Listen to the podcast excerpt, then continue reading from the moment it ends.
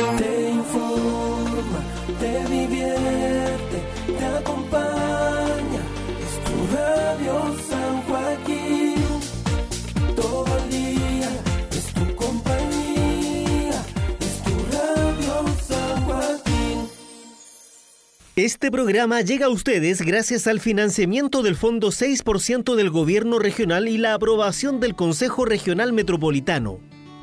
Iniciaremos un viaje al interior de nosotras. Bucearemos en relatos, reconociendo estereotipos y escuchando a la comunidad femenina de San Joaquín. Acompáñanos en Ser Mujeres. En la conducción, Loreto Donoso Maldonado, con especialistas y mujeres inspiradoras. Presentamos Ser Mujeres.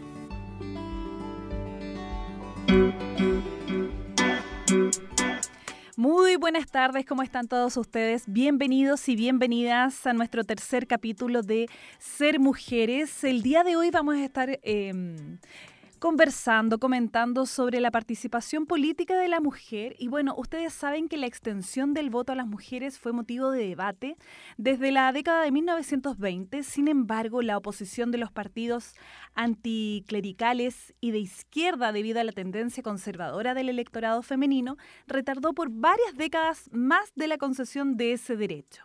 En el año 1934 se aprobó el voto femenino para las elecciones municipales y recién en el año 1949 se concedió el derecho a voto a las mujeres para las elecciones presidenciales y parlamentarias.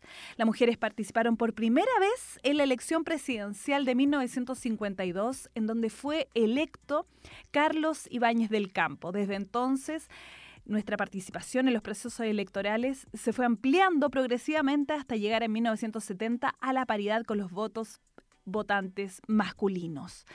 Bueno, de eso vamos a estar conversando el día de hoy y vamos a tener ahí a una entrevistada, una actriz muy conocida y participante aquí activamente de Radio San Joaquín. Ella es Valeria Yáñez, que nos va a estar comentando su experiencia porque ella ha sido candidata constituyente, diputada, además es actriz y mm, tiene una fuerte, una fuerte, un fuerte poder transformador con el teatro político que ella realiza con el colectivo ahí de Manobrera. Así es que mm, tarea urgente, bien digo, perdón.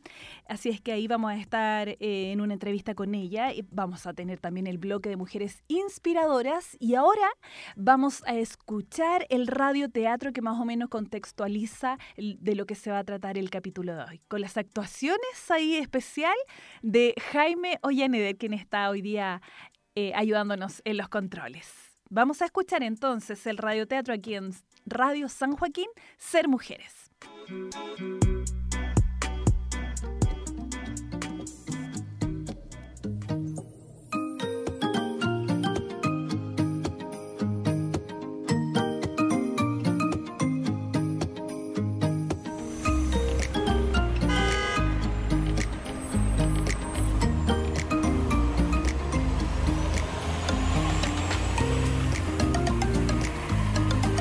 Ya chiquillos, tenemos lista y estoy en ella. ¡Vamos, vamos! En las demás listas hay solamente hombres. Bueno, me tendrán que apoyar entonces ustedes, pues.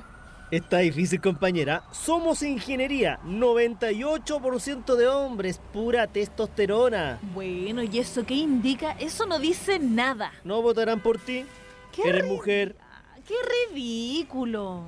Los hombres quieren líderes masculinos. ¿Tú piensas igual? No, porque creo que tú podrías ser una buena líder. Eres inteligente, pero ¿Me apoyarás? te apoyo. Aunque tendrás que tener cuero de chancho. Ah, lo tengo, compañero, lo tengo.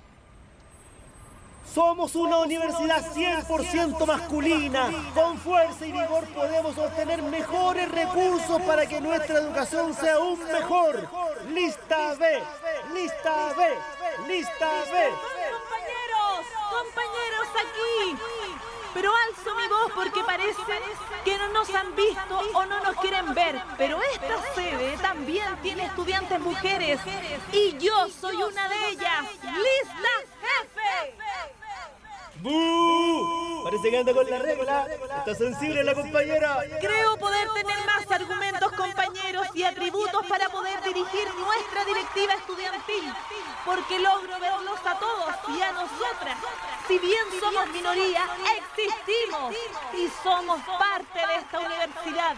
Así es que invito a las demás listas a abrir sus ojos, pues tenemos que ser líder para todos, no solo para la mayoría, compañeros y compañeras.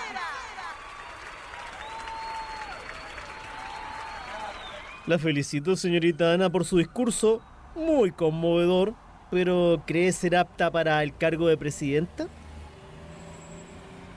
capacitada 100% profesor y con unas ganas imponentes para que también puedan entregarnos conocimientos docentes mujeres.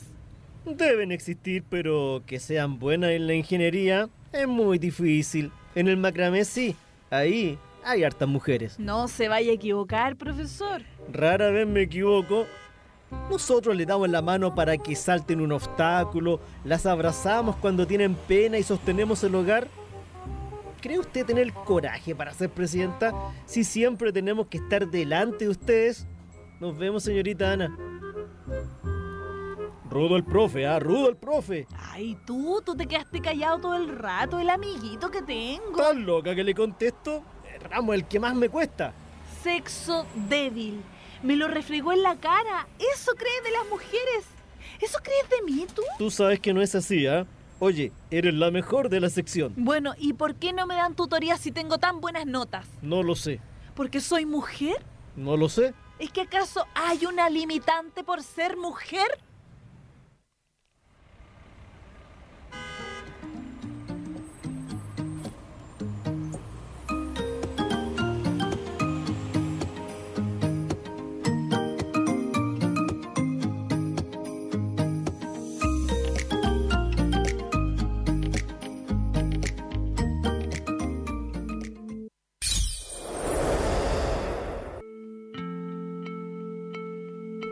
La historia ha demostrado que la presencia y participación de las mujeres en la vida pública ha permitido la incorporación y visibilización de temas y enfoques distintos a los tradicionales en la agenda pública, posibilitando mayores transformaciones socioculturales que el país necesita para ir avanzando hacia una igualdad sustantiva entre las personas.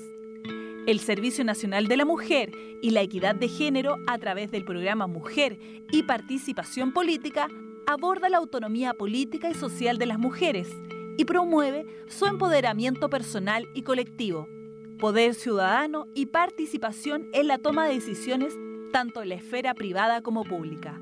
Programa Mujer y Participación Política actualmente tiene dos componentes. Uno, actividades de sensibilización para mujeres líderes. 2. Escuela de Líderes Políticas y Sociales.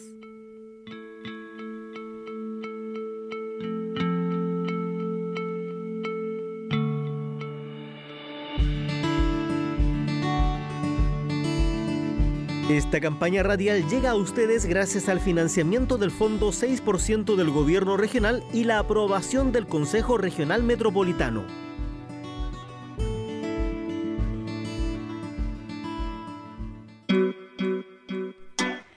Estamos de regreso acá en Ser Mujeres. Hoy el capítulo, nuestro tercer capítulo ya, estamos hablando sobre la participación política femenina y bueno, tal como les comentaba, luego viene la entrevista de Valeria Yáñez, pero ahora vamos a ir con una pausa musical, ella es nuestra vecina, muy talentosa. Vamos a escuchar ahora a Dania Neco con calma. Luego regresamos.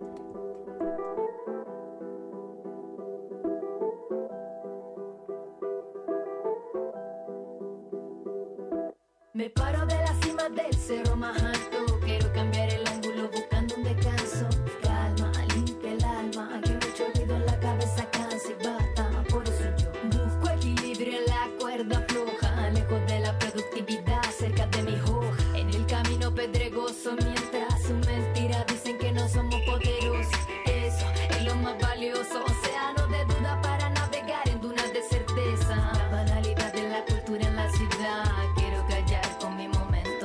Pausa.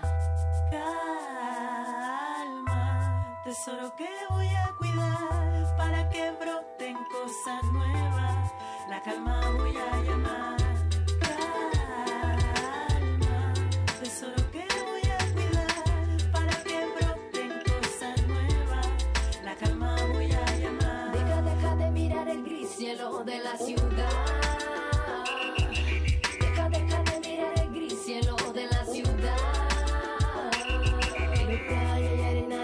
La libertad de música suave y el calor en la piel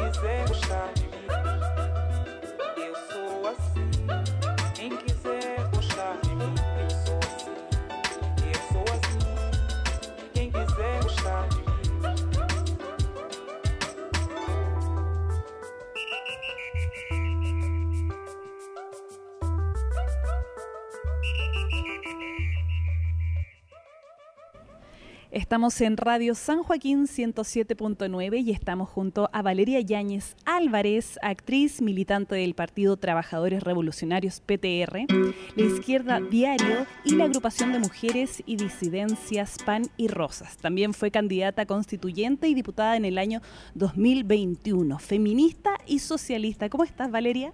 Muy bien, Lore, gracias por, eh, por, eh, por este espacio también que se levanta aquí en Radio San Joaquín. Sí, hoy eh, hablando sobre la participación política femenina y quería saber, bueno, tú eres muy activa con tu compañía de teatro, también como persona, y me gustaría saber cómo surge el interés en ti de esta, de querer ser parte de la política. Eh, bueno, quizás un poco por qué querer, por qué uno hace lo que hace, yo creo. Primero también qué fue el, o sea, las injusticias sociales que uno ve diariamente, o sea, la, la gana de, de poder cambiar este mundo, o sea, decir, ¿por qué nací? No estoy destinada a nacer en este mundo y que las cosas son inmodificables. O sea, ahí en, el, en ese caso, y bueno, y sobre todo también con el contexto actual que tenemos, como no resignarnos a la vida que nos impusieron vivir. Esa era un poco una idea que siempre decía de, por qué de cuestionar. Primero entrar a cuestionar por qué las cosas tenían que ser así. eh, y justamente desde el teatro, que fue cuando decidí como ser actriz y pelear, porque no era fácil también ser actriz, que las pruebas especiales, que si estudiar o no, que dónde uno podía estudiar, que cuál era el futuro laboral, era una, como un futuro bastante como in- con muchas preguntas y bien inestable en algún sentido. Y justamente la idea de poder hacer un teatro que permitiera abrir preguntas, que permitiera cuestionar también la realidad existente. Eso fue un poco lo que me llevó a ser actriz. Y en ese camino yo entré a estudiar a la Universidad de Chile el año... Ay, 2000, antes del 2011, que eran cuatro años antes, el, el 2008 entré a la universidad. Justamente en la Universidad de Chile estaba la discusión del el proyecto universitario, el autofinanciamiento, bueno, la educación no era gratuita. Y el año 2010, cuando fue el terremoto, ahí yo dije, eh, justamente la Federación de Estudiantes empezó a organizar el la ayuda para poder llevar al sur, los estudiantes se organizaron, hicieron acopio, pero era un acopio que iba que en el fondo todo lo que se recopilaba lo llevaban los, los militares al sur porque era estado de excepción en ese entonces.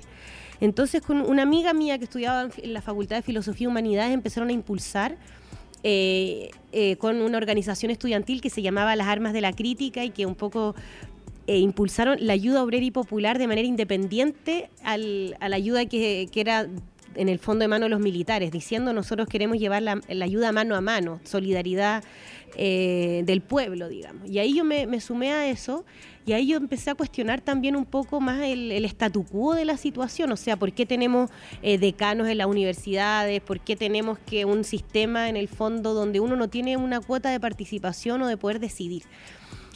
Y el 2010 eh, me, me lancé a consejera de FECH antes del 2011 y llegó el 2011 y yo ya era eh, en la Facultad de Arte no había tampoco mucha participación política, o sea, había harto, pero, pero era más acotado y en general en, el- en la facultad era todo más cer- encerrado en las cuatro paredes de, de mi, de mi escuelita de teatro, digamos, o sea, eh, los problemas eran como los exámenes, los profesores, e incluso había un cuestionamiento inicial a las pruebas estandarizadas de selección universitaria, en especialmente las carreras artísticas, porque para entrar a estudiar teatro uno no solamente tiene que hacer la prueba, mm, eh, la, la prueba de selección universitaria, digamos, que también es un filtro de clase en algún sentido, sino también una prueba especial, en donde también se veía el cuerpo, entonces había toda una estigmatización a una actriz que sea delgada, que sea estereotipadamente bonita, eh, ojalá que, que venga una buena familia, o sea, había todo un tema de- del ser actor de la Universidad de Chile que para mí había que, que romper, cuestionar. O sea, yo cuando hice la prueba especial recuerdo la primera, la primera clase, terminé llorando así como, pero ¿por qué no quedé, no quedé? O sea, siempre como sin fe, como con una autoestima muy baja, que, que- que llevaba un poco esa lógica también como del castigo, del, eh, del cuerpo, eh, de la posición social. Entonces, bueno, el, 2000, el 2010 un poco se cuestionó este terremoto que de alguna manera puso en cuestión eso y toda esta idea también de la, de la unidad nacional que salía por un lado, estamos todos unidos, pero la realidad era otra. O sea, quienes todavía no habían tenido la reconstrucción de su hogar eran los sectores más populares, mientras siempre los de siempre se- seguían ganando millones y después la industria inmobiliaria, o sea, todo el negocio un poco respecto a eso. Eh, y el 2011 me tocó siendo, como te decía, consejera FECH y ahí eh, fui dirigente de la Facultad de Artes de la Universidad de Chile y justo vino todo el 2011.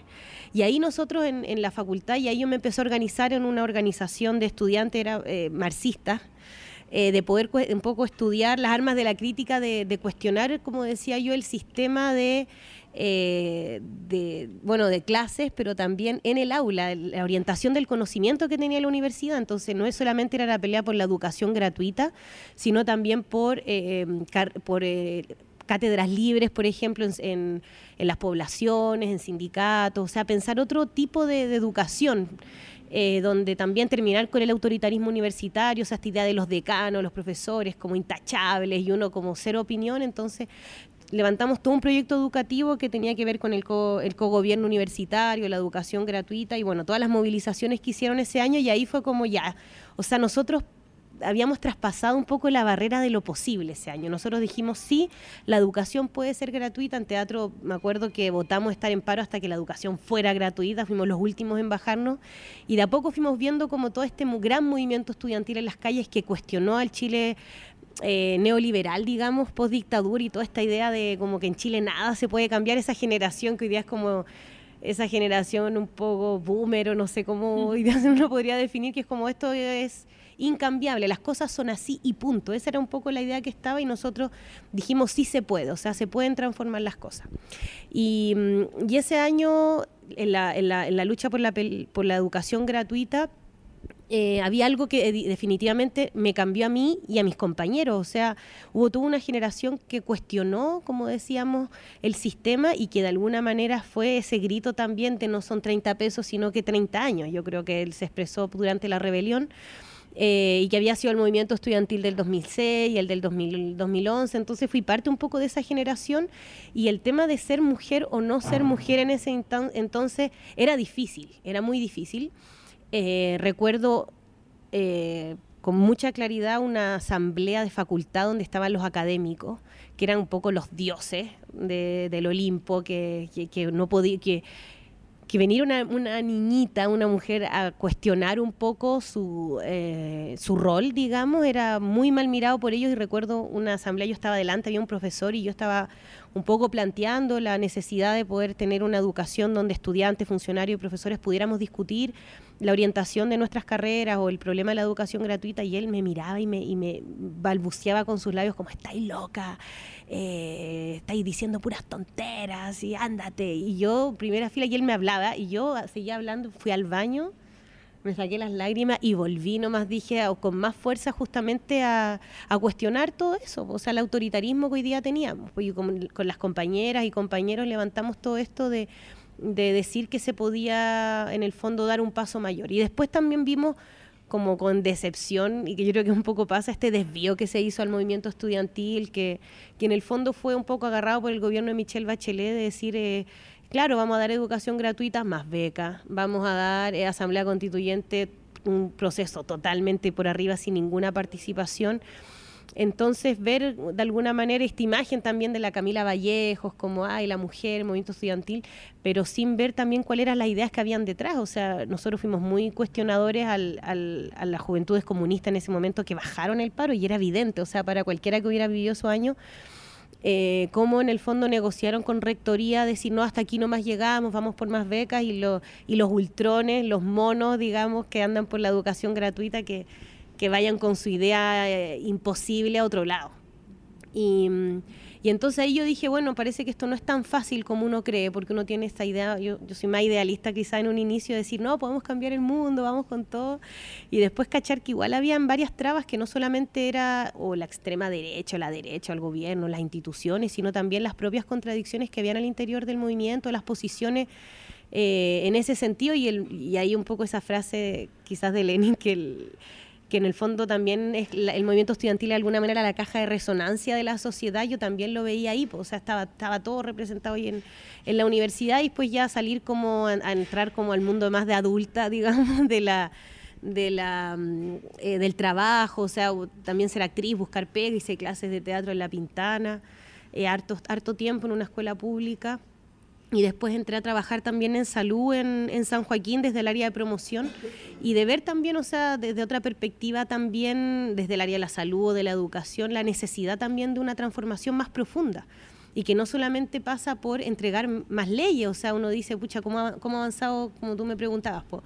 El- las movilizaciones de mujeres o las demandas, o sea, hoy día se, se ha puesto en cuestión los derechos sexuales y reproductivos, por ejemplo, o al menos se ha podido hablar de eso, de un tema o sea, tuvimos que pasar por la pastilla el día después, que era todo un debate, después del, del- problema del aborto, eh, y que hoy día todavía hay quienes creen que uno anda matando la vida del que está por nacer sin pasar por sobre la decisión de uno poder decidir sobre su cuerpo. O sea, son temas que hoy día se han entrado a discutir, pero, pero el, finalmente el problema más de la opresión a la mujer no solamente pasa por mejores condiciones o más leyes que puedan entregarte una pequeña ventana en este sistema, sino de poder cuestionar de conjunto un poco el orden del sistema más capitalista y patriarcal, que ya bueno tiene que ver más como con la visión del feminismo socialista que después yo fui un poco estudiando, integrando, de, de que no solamente eh, eh, o sea, que tiene que ver con el trabajo doméstico, que tiene que ver con la opresión estructural, o sea, que sea mucho más difícil para una ser mujer que hombre.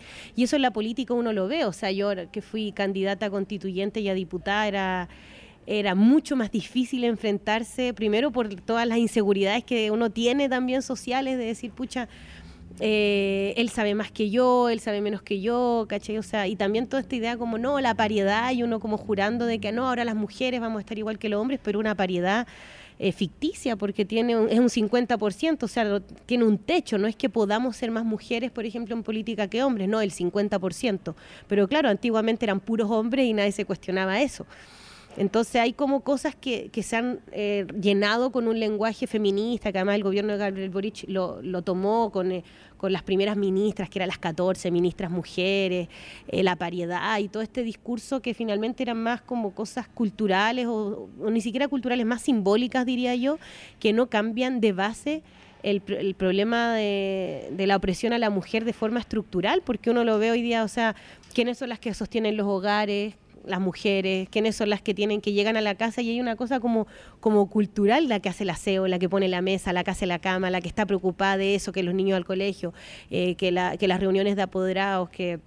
eh, o, o esta idea de, bueno, el niño está mal educado porque la mamá no lo educó bien. O sea, hay toda una carga hoy día hacia las mujeres que yo creo que, que existe y que no solamente va a parar con un par de concesiones de leyes, sino que es algo mucho más, más profundo. Y yo creo que es cuando las mujeres, sobre todo hoy día, tenemos que saltar, yo creo que a hacer política, o sea, pensar que también es un problema más político en ese sentido.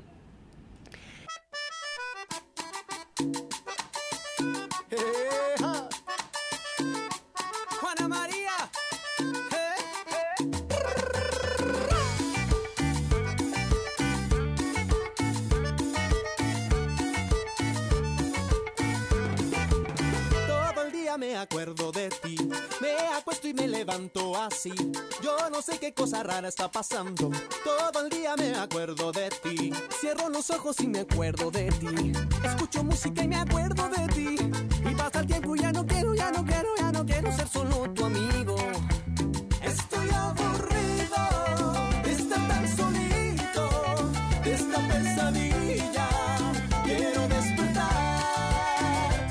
Tú supieras cuánto me enloqueces, Juana María, con tu vestido coqueteando quieto todito el día. Si tú supieras cuánto me enloqueces, Juana María, me desespero, ya no aguanto más, quiero que seas mía.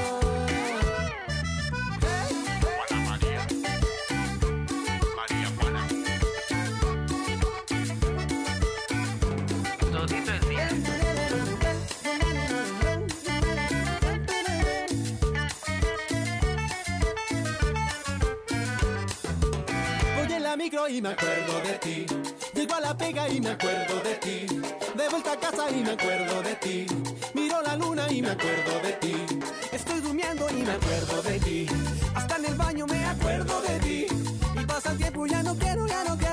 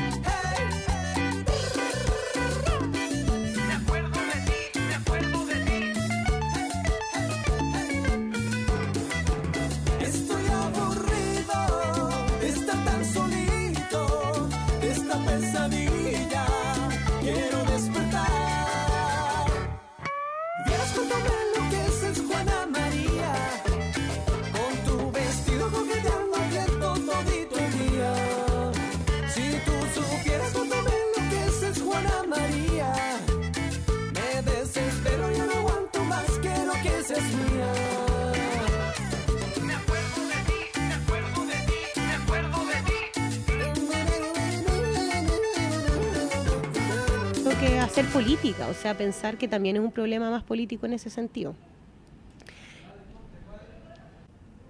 Estamos junto a Valeria Yáñez, acá en Radio San Joaquín, actriz, militante del Partido Trabajadores Revolucionarios PTR, Izquierda Diario y también de la agrupación de mujeres y disidencias PAN y Rosas que nos cuenta sobre su participación política. Y te quería preguntar eh, en específico cómo fue eh, cuando eh, decidiste ser candidata constituyente, diputada, tuviste debates, ¿cómo, que, cómo, cómo te sentiste en esa participación? Si sentiste discriminación, si se- sentiste que te sentiste disminuida, ¿cómo fue como ahí tu, tu aguante femenino? Hoy no fue fácil en un, en un momento, pero yo creo que había algo que cu- cuando uno está como en un debate o en una situación más de exposición de tus ideas, que ya no son solo tus ideas propias, sino son ideas de una colectividad o de, y además también es de una convicción, digamos, de una convicción política, de la necesidad, decíamos, de transformar más de raíz este sistema, había algo también que uno decía, ¿por qué estoy acá? O sea, siempre ese cuestionamiento. Y, y no es que yo dijera, hoy quiero ser candidata, no es, no es este tema como de eh, más como personal, como un desafío personal, sino que también fue un desafío político colectivo de, de haber estado eh, como decíamos antes, fue parte del movimiento estudiantil del 2011, pero en particular ahora de haber, de haber estado en la calle durante el 2019, en la rebelión, eh, junto a los trabajadores del Hospital Barros Luco, que me tocó hacer de reportera junto al equipo de la Izquierda Diario, donde eh, soy parte de este, que es un medio militante que levantamos también eh, a nivel internacional, en, distintos países e idiomas, y poder estar, re- reflejar en directo cuál era la realidad que estaba sucediendo en Chile, porque, bueno, todo el mundo quería saber, o sea, no solamente lo que mostraban los medios, sino ahí, desde la Plaza de la Dignidad o en el mismo hospital, y escuchar los relatos, sobre todo de las trabajadoras, eh, de las auxiliares de servicio, de las TENS eh, administrativas del hospital, cuando decían, llevo nueve años a reemplazo. Eh, mi sueldo base es de 160 mil pesos y lo demás lo hacemos en torno a bono. Las jornadas laborales, las condiciones, o sea, era un nivel de, de, de- de- porque uno a veces cuestiona quizás su quehacer más personal, uno siempre como actriz, siempre está la pelea de los artistas como de pelear por la precarización laboral, o sea, nosotros no tenemos ni jubilación, ni imposiciones, ni trabajo estable, o sea, hay todo un tema ahí terrible, pero hay algo que de alguna manera uno ablanda, quizás muchas veces decir, bueno, pero hago lo que quiero, hago lo que me apasiona. Pero ¿por qué uno tiene que, de alguna manera naturalizar que eso tenga que ser a costa de uno y sin, sin ni uno, digamos? Y en, términos de salud era lo mismo, o sea, uno veía el compromiso de las trabajadoras y sobre todo de las mujeres, porque el 80% de quienes trabajan en salud o educación son mujeres, son trabajo altamente feminizado. eh, y que es este rol de alguna manera que se ha impuesto un poco de las cuidadoras, digamos, ¿no?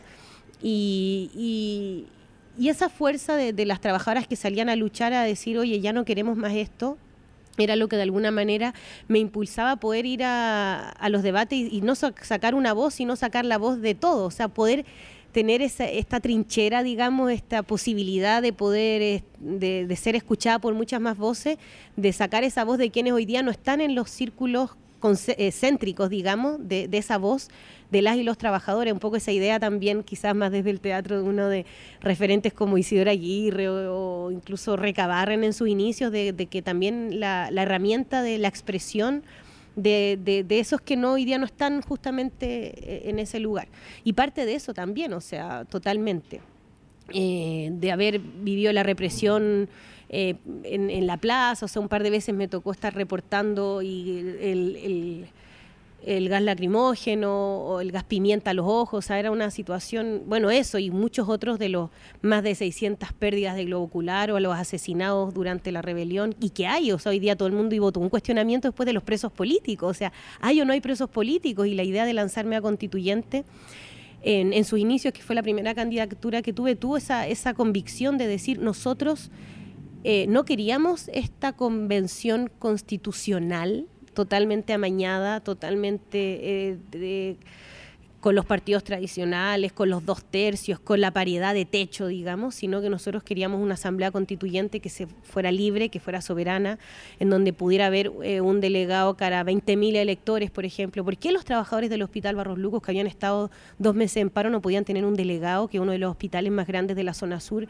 que atienda más de un millón de, usuarios de, 13, de las 13 comunas más populares, podríamos decir, de, la, de Santiago? Entonces, ¿por qué los trabajadores no podían tener un representante ahí o, las organizaciones de pobladores, en fin, o sea, que sea realmente representativo y no esta idea en el fondo de, de poder eh, de ciertos grupos. Nosotros para tuvimos una, una tuvimos que juntar, digamos, eh, 17 mil firmas ante notario para poder legalizarnos como organización. Nosotros no somos una organización que hoy día, por ejemplo, perdimos la legalidad porque nos sacamos cierta cantidad de votos o cuatro diputados que era para poder mantener la, la- legalización frente al CERVEL. O sea, un, o sea, un sistema como muy, muy difícil realmente. O sea, juntar las firmas fue muy difícil durante la pandemia. Estuvimos reuniendo las firmas para poder presentar candidaturas que fueran eh, anticapitalistas e independientes. Y anticapitalistas en el sentido de también levantar un programa eh, político de, de un Chile o de una sociedad además que no que cuestionara el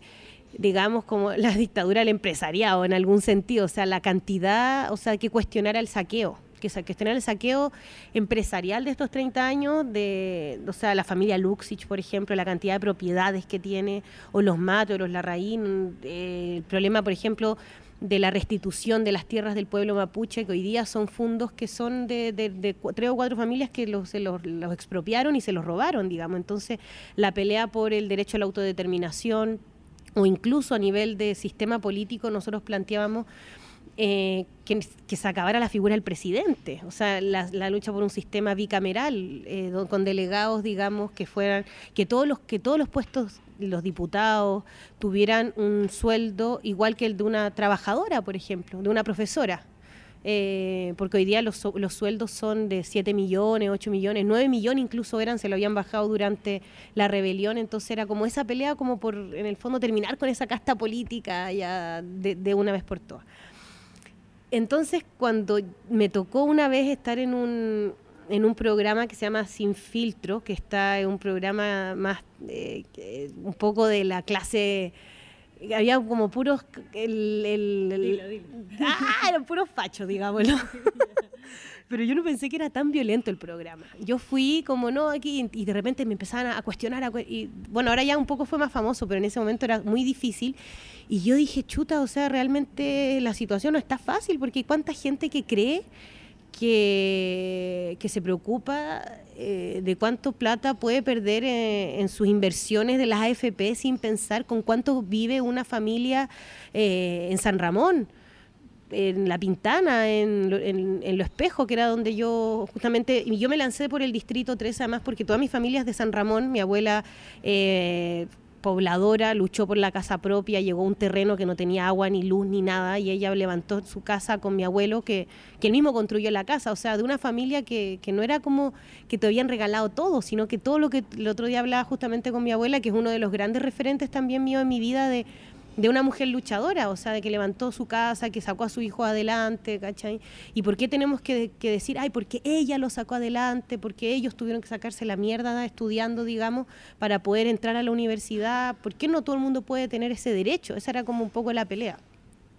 Eh, y escuchar a tanta gente en este programa que tenía todo asegurado y que, le, realmente le, le importaba un, un bledo, digamos, nada lo que le pasara a su alrededor. Y ahí en un momento tuvimos como una pelea y era, era había salido todo mi lado de actriz y era, era una rabia que me... Que, entonces ahí yo dije, chuta, esto, esto no es fácil, o sea, realmente está todo el rato como en el ojo del huracán a que te cuestionen, a que, mm, y a que te cuestionen tus valores más como humanos, o sea, porque para mí es político, pero también es como intrínseco de decir, o sea, ¿por qué eh, mi mamá, que tiene un hijo, tengo un hermano además que tiene discapacidad, tiene que jubilarse y seguir cuidando a mi hermano y después de los 28 años ya no hay escuelas especiales públicas? ¿Qué pasa con todas las personas que tienen situación de discapacidad? Eh, o sea, ella es, es profesional, estudió en el ámbito de la salud, se jubiló ahí, tiene una jubilación más o menos que hoy día le alcanza para poder eh, cuidar a mi hermano, ver a alguien de repente que le ayude, pero después tú decís, pucha, ¿y, y qué pasa con todo el mundo que, o sea, todos los niños, niñas o niñas que, o la gente que tiene una situación de discapacidad y no puede trabajar?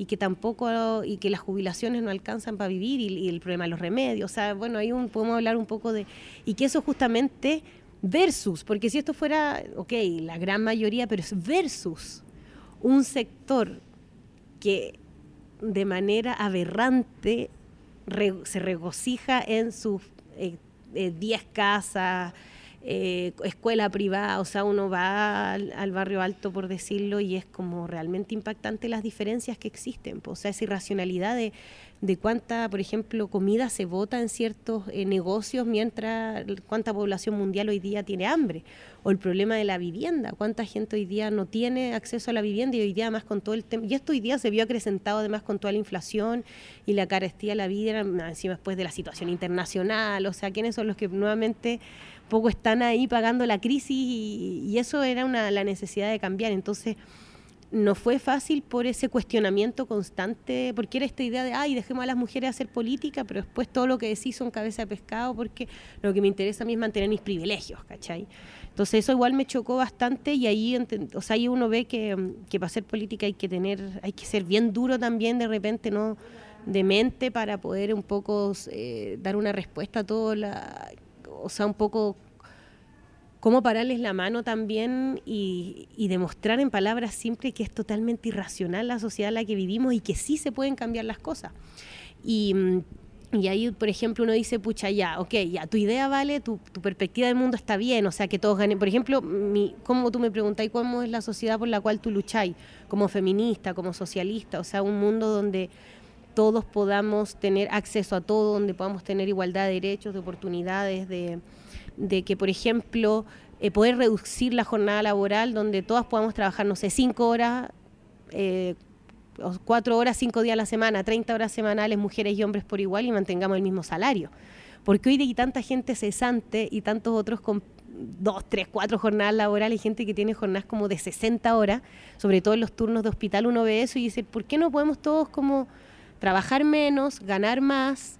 Eh, eh, o sea, un poco una sociedad donde todos podamos tener igualdad de condiciones, donde también uno pueda tener, ser como quiera, o sea, si quiero teñirme el pelo morado, azul, eh, si quiero que me gustan las mujeres, los hombres, o tener la, identidad sexual o la diversidad que exista, o poder ser quien quiero ser, tener esa libertad, y eso hoy día no, no existe. Y no solamente se trata de decir, hoy, hoy día integremos o tengamos una diputada trans o qué sé yo, sino que Claro, porque hoy día la, la expectativa de vida de cualquier persona trans son, no sé, 30 años, ¿cachai? Porque la única pega a la que pueden acceder o es a, a- la prostitución o a, a- pegas ultra precarias, ¿cachai? De aseo, en mall, entonces no es la idea de, de poder... eh, o sea, la idea de por una pelea, por una sociedad distinta tiene una gran traba que es justamente quienes no quieren soltar sus privilegios. po.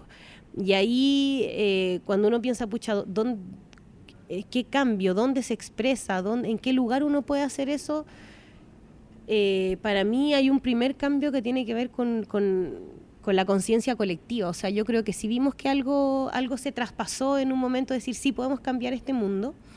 Eh, y después en, distintos lugares, por ejemplo, nosotras tenemos una compañera que es auxiliar de aseo, se llama Joseph Cáceres en el ex pedagógico en la UNCE eh, au- auxiliar de aseo, hace aseo en la universidad y todo, es dirigente sindical y por ejemplo con las compañeras ahora levantaron una comisión de mujeres, de poder organizarse, juntarse, qué problemas tienen, solidaridad cuando alguna la necesita y también pelear por condiciones laborales dignas para ella.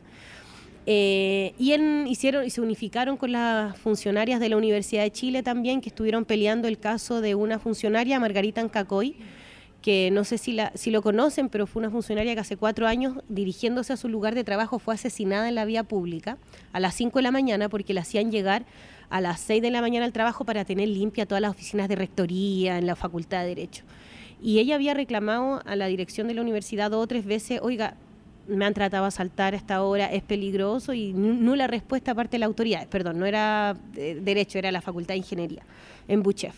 Entonces, las compañeras se, unieron, eh, nosotras también justo a la agrupación de mujeres y disidencia Pan y Rosa tomamos el caso, una compañera nuestra que es abogada las ayudó y lograron eh, mo- movilizarse junto a los estudiantes, hacer una- un, paro para poder tener justicia por ella, por ejemplo, su hijo poder estudiar gratuitamente en la universidad. O sea, son cosas que cualquiera puede decir, ya, pero eso es mínimo, pero son pequeñas luchas que sí te dicen, sí sirve organizarse. O sea, si es que yo guardo silencio y mantengo el statu quo, a lo mejor nada va a cambiar, pero son pequeños cambios que uno dice, pucha, eh, organizadas sí podemos, incluso si es que hay, eh, cuando en, distintos lugares en los cuales que estamos, nosotras levantamos comisiones de mujeres ante el problema del despido de alguna compañera, organizarnos, levantar eh, campañas, eh, de poder... eh, en, desde en pequeños grupos poder decir, o sea, así podemos cambiar las cosas y de, en ese mismo sentido plantearse otra perspectiva, porque no solamente peleemos para esta o cual ley, que sí hay que hacerlo, o sea, la ley, por ejemplo, eh, de la interrupción voluntaria del embarazo sin ninguna causal, es algo que tenemos que pelear, obviamente, con un proyecto de ley del, del aborto legal, libre, seguro y gratuito, no solamente porque queremos abortar, sino obviamente vinculado con anticonceptivo, educación sexual, pero eso no solamente lo vamos a conseguir mediante la ley, sino también organizándonos. ¿no? En salud, por ejemplo, hay toda una pelea ahí de, de poder eh, traspasar también esta como lógica que tienen hoy día los gremios, por ejemplo, reajusta el sector público y paro y un día decretan la- las dirigencias sindicales, todo a Valparaíso. Y es un poco, de alguna manera, es como la, la- como la lógica que hoy día tienen los, los movimientos de trabajadores, es decir, un día o hitos, pero ¿quién, quién decide que se va a discutir? ¿Quién es, ¿Cómo se organizan las bases? Y ahí hay tú una, yo creo que un, el mayor freno, bueno, uno de los frenos que tenemos de cómo nos organizamos de manera independiente o no es que independiente desde las bases. O sea, ahora eh, al- ante el problema del costo de la vida, o sea, el sueldo mínimo, 400 lucas, que fue lo que el, el gran acuerdo que se logró, eso no es nada, no alcanza para nada. Entonces, ¿qué pasa si es que nosotras, levantando comisiones de mujeres en nuestros lugares de trabajo, empezamos a plantear también y romper el cerco de la barrera de lo que nos han dicho de lo que puede ser? Y yo creo que justamente ahí hay una clave.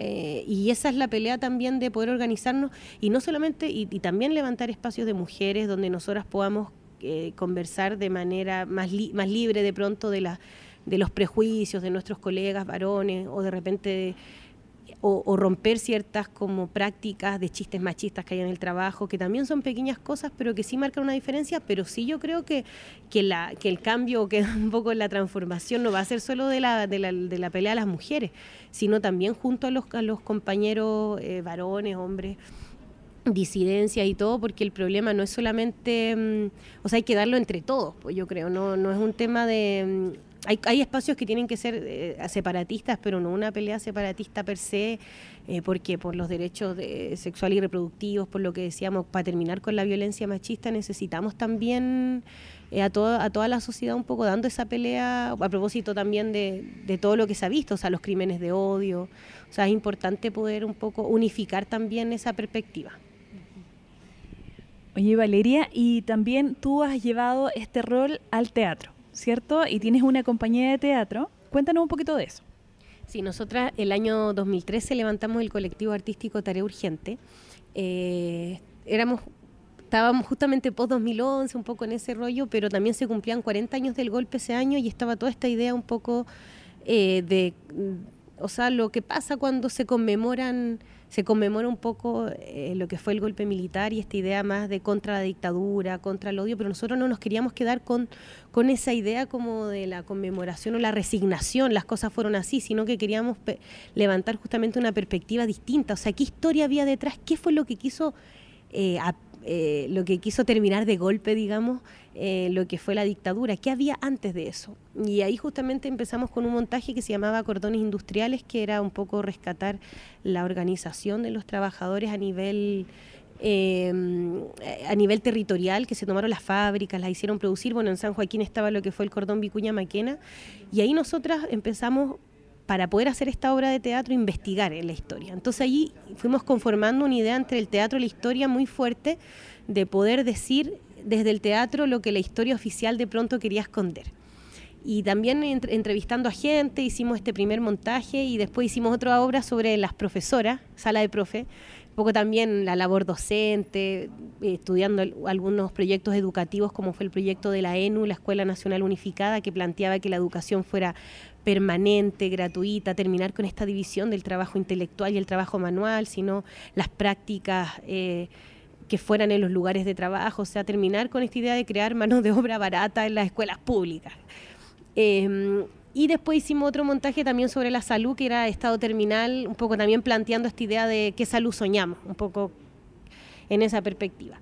Y el camino en- el- del teatro, bueno, fuimos haciendo un teatro más político, más de abrir preguntas, un teatro más crítico.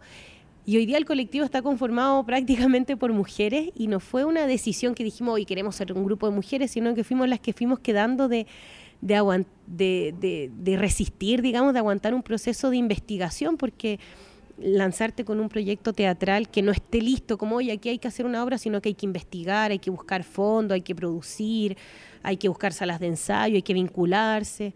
Y yo creo que no fue quizás aleatorio que haya quedado un grupo de mujeres, que yo creo que, o sea, no quiero irme en esta idea como más, quizás como primigenia de la mujer, como la contenedora, la mujer eh, que tiene una capacidad especial, digamos, para organizar la sociedad, sino que también fue, dándose así y también hemos trabajado con hombres, todo bien, pero se ha ido conformando también este grupo. Y yo, eh, no sé, quizá uno se puede preguntar por qué, cómo, pero también un espacio de confianza, de confort que se fue generando y las obras también no siendo obras como de feministas quizás que hablen sobre la problemática de la mujer al centro, sí tocan eso.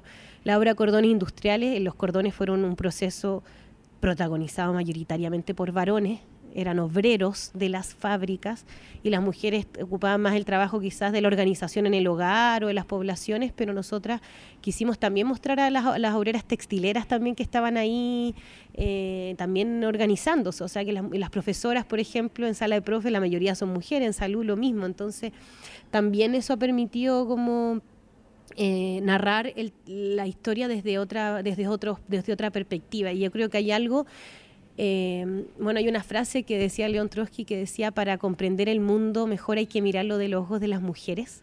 O sea, ¿qué pasa cuando miramos el, los, la sociedad desde la, perspectiva del, de los ojos de las mujeres, de quienes han sido eh, doblemente oprimidas? O sea, o, la idea de, los, de, los, de lo que hablamos al inicio, o sea, llegar a la casa, hacer aseo, a seguir trabajando, o sea, ¿cuánto nos cuesta acostarnos en la cama y quedarnos quietas, o sea, de repente uno dice, oye, quédate quieta, yo la otra vez estaba en una junta familiar y una tía, ya, pero tía, siéntese, no, es que no puedo, como esa, como, como una cosa que uno no puede estar sentada relajada porque hay que aprovechar, eh, hay que adelantar pellita, dejar la, lavaditos los platos, bueno, generalmente en el, en el, y que yo creo que además la pandemia nos recluyó a un, a un trabajo mucho más eh, privado, al trabajo doméstico, o sea, al cuidado, cuántas mujeres quedaron cesantes o decidieron dejar los trabajos para cuidar a los niños en los hogares por el tema de la pandemia. O sea, yo creo que es infinito, o sea, no, no que por eso creo que ahí hay algo también que yo creo que nos permite mirar el teatro desde otros ojos también y, pensar también que es como un nuevo impulso. Nosotras como colectivo llevamos 10 años de trabajo este año y también un desafío de, proyectarse, pues, y, de, y de también todas tenemos este síndrome de una, de repente no se lo cree, el, no sé cómo es que se llama, la, el, cuando uno, de la impostora, de decir, ya, ok, pero no, pero no, no estoy preparada para esto, y cuántos años de trabajo y de trayectoria uno decir, o sea, por ejemplo, incluso cuando tú me preguntabas y lanzarte a la política, al principio yo dije, no, es que no, no me da, dale tú, yo no soy tan estudiosa. O sea, ¿por qué tenéis que haberte leído todo y ser una experta en ciertos temas si lo que tú haces lo haces bien? Y desde el teatro, por ejemplo, eh, también uno tener esa convicción de confiar en lo que uno ha hecho y lo que uno es y el camino que uno ha recorrido también. Eso.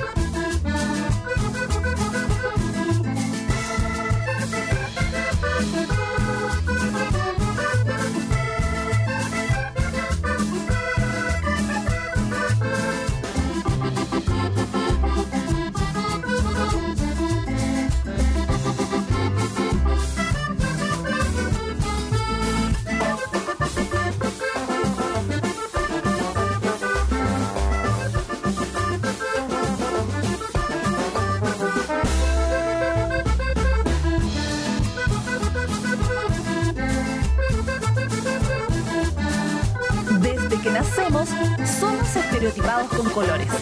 Celeste si es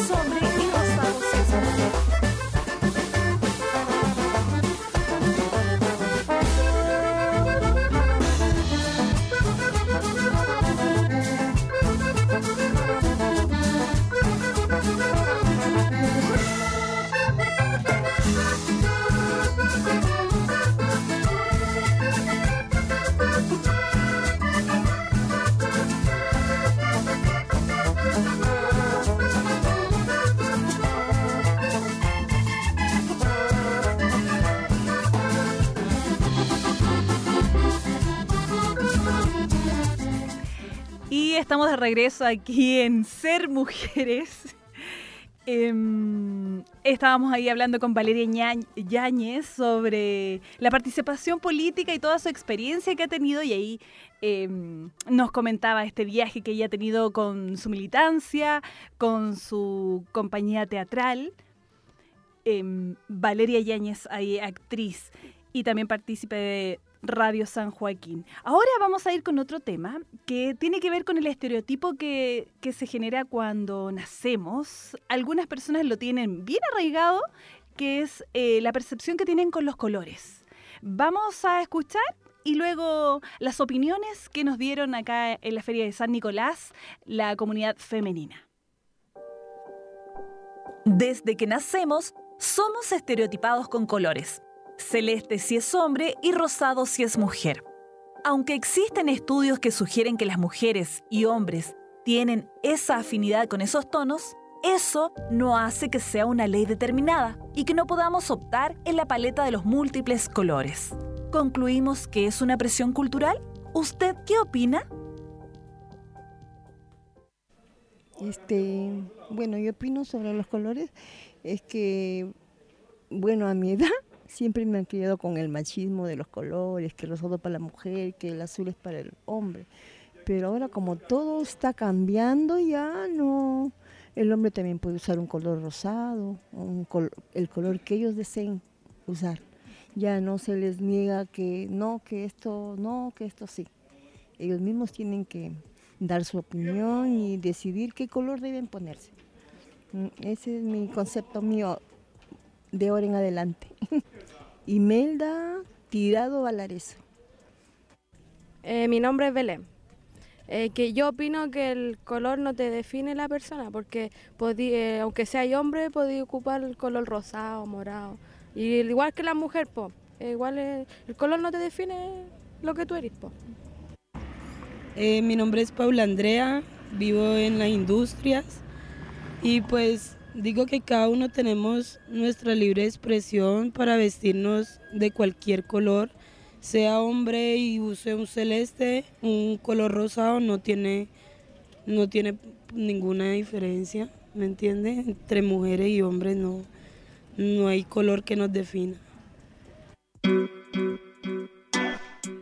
Ahí estaban las opiniones de nuestras vecinas de San Joaquín. Y bueno, el problema de tener códigos de género para los colores es que desde antes de nacer ya limitamos las opciones de los niños sobre lo que pueden elegir y no les permitimos que tomen sus propias decisiones sobre estos. Bueno, esta circunstancia trasladada a otros aspectos de la vida es lo mismo que se hace cuando las niñas quieren jugar con autos o les gusta sentir la adrenalina de un partido de fútbol o prefieren hacer artes marciales en lugar de jugar con muñecas o a la comidita.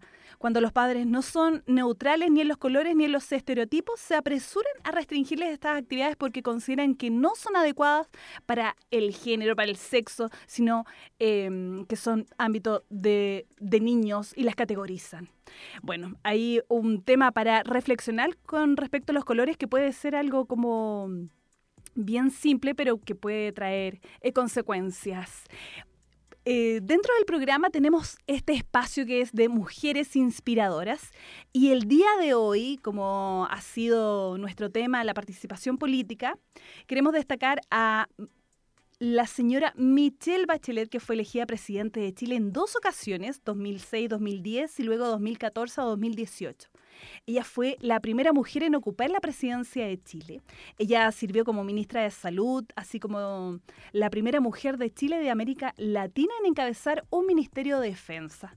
Durante sus mandatos presidenciales promovió los derechos de todos, pero en particular los de las más vulnerables. Entre sus muchos logros también destacan las reformas educativas y tributarias, así como la creación de Instituto Nacional de Derechos Humanos y el Museo de la Memoria y los Derechos Humanos, el establecimiento del Ministerio de la Mujer y la Equidad de Género, la implantación de cuotas para aumentar la participación política de las mujeres y la aprobación de la ley de unión civil, que otorga derechos a las parejas del mismo sexo y por consiguiente promueve los derechos de, las de las personas de LGTBIQ. Hoy entonces en Mujeres Inspiradoras, Michelle Bachelet Geria. Y bueno, con esto damos por terminado este tercer capítulo de Ser Mujeres, agradeciendo su sintonía y nosotros nos reencontramos nuevamente el próximo lunes con alguna experiencia para nosotras. Que esté muy bien.